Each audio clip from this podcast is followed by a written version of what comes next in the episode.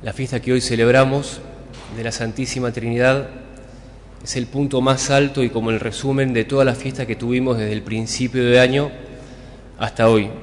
Se dice que es la fiesta de Dios, porque no celebramos algo que Dios hizo, sino quién es Él en sí mismo. Un solo Dios en tres personas. Y esto es un misterio adorable. Por un lado es un misterio y que sea un misterio para un buscador de Dios es una buena noticia, porque el que busca a Dios cuando escucha la palabra misterio, inmediatamente quiere entrar, quiere afrontar los peligros, los riesgos y quiere conquistar. Siempre recuerdo una anécdota, hace algunos años atrás daba clases en un colegio de Montevideo y en una de estas clases estaba hablando sobre los argumentos a favor de la existencia de Dios. Y entre otros argumentos estaba diciendo esto, que Dios justamente es un misterio y que no podemos comprenderlo y abarcarlo totalmente, que no podemos comprenderlo como comprendemos el motor de un auto, cómo funciona. De hecho, nadie creería en ese Dios. Cuando termina la clase, se acerca una joven, el contexto era una joven adolescente que no tenía fe, y me dice, Juan, se me abrió la mente, ¿cómo no me di cuenta antes? Justamente está bien que no lo podamos comprender a Dios, me dice. Tuvo como una especie de iluminación intelectual. Bueno, estaba muy contenta ella, yo estaba muy contento también. A la semana, dando la misma clase también sobre los argumentos de Dios, pero otros argumentos, ella ya había entrado con un poco de cara de mal humor ese día, como que había dormido mal.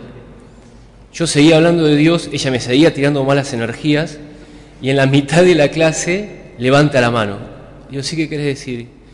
Y me dice, mira, solo quiero decirte una cosa y no quiero discutir. Me quedé pensando la semana pasada eso que dijiste que el que no podemos comprender a Dios es justamente un argumento a favor de Dios. Mira, me parece cualquiera, cualquiera. No quiero decir nada más. Bueno, justamente como es un misterio, a veces tenemos algunos problemas para entrar. Pero no solamente es un misterio, sino que estamos hablando del mismo Dios.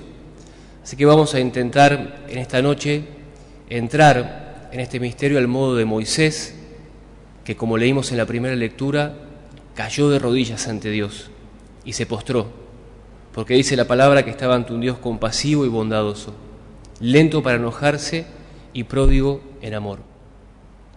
Y me gustaría comenzar compartiéndoles una historia, un cuento, que puede ser de ayuda. Dicen que había tres hermanos que, como no puede ser de otro modo para esta historia, eran trillizos, que uno era más parecido que el otro, uno más bueno, más noble y más santo, que no los podían distinguir, y que cuando se los confundían entre ellos a estos hermanos, se enorgullecían de eso y trabajaban por hacer mucho el bien. Entonces la figura y la imagen de su otro hermano iba a ser enaltecida gracias a ellos. Eran muy católicos, ayudaban mucho a las personas, sobre todo a las personas más pobres, y vamos a ponerle nombre para que no nos perdamos en la historia. El primero se llamaba Martín, el segundo se llamaba Pedro y el último se llamaba Juan.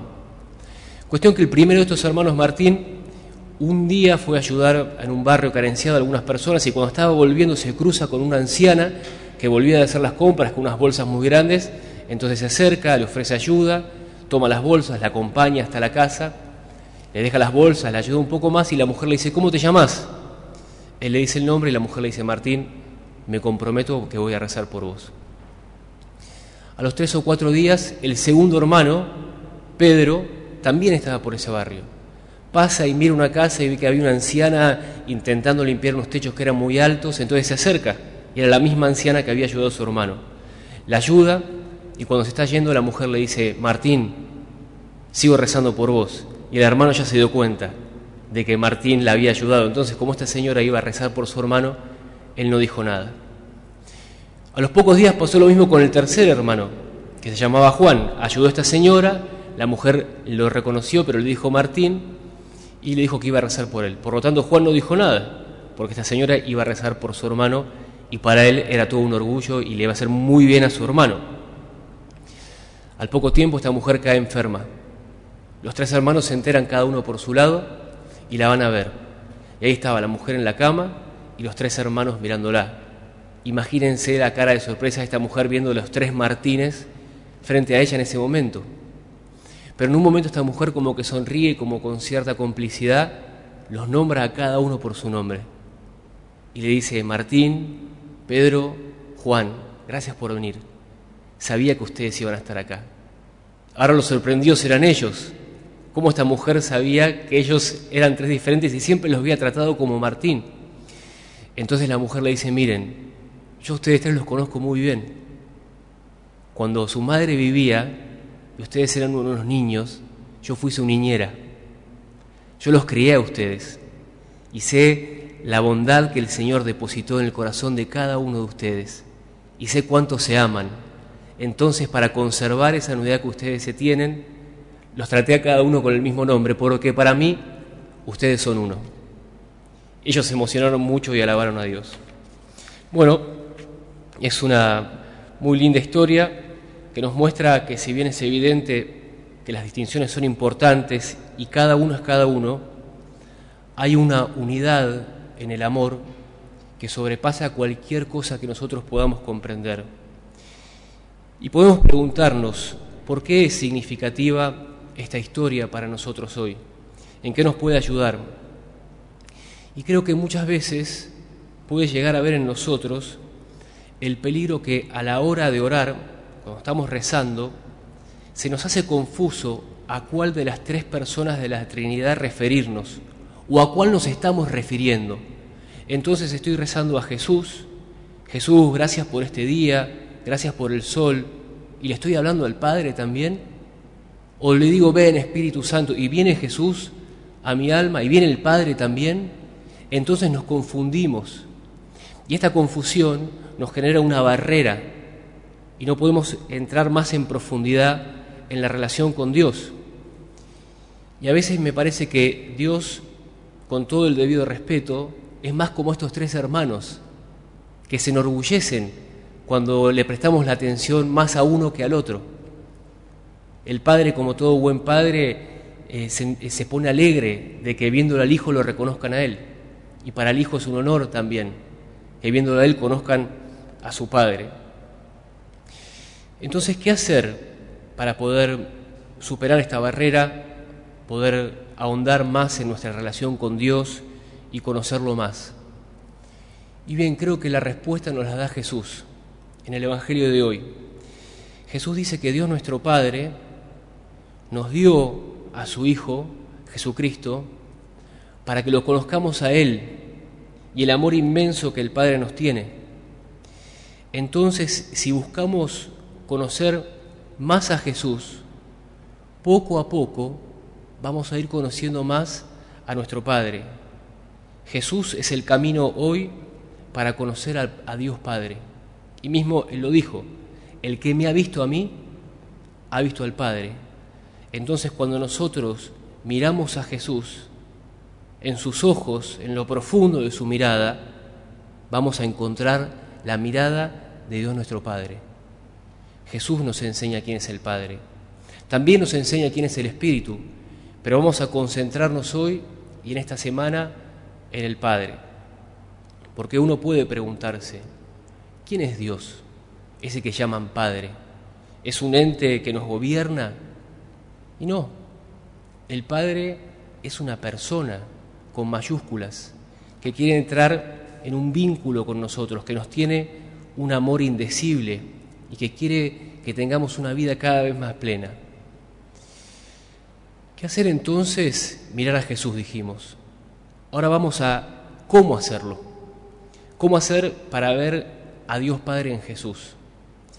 Y es muy simple, pero hay que practicarlo.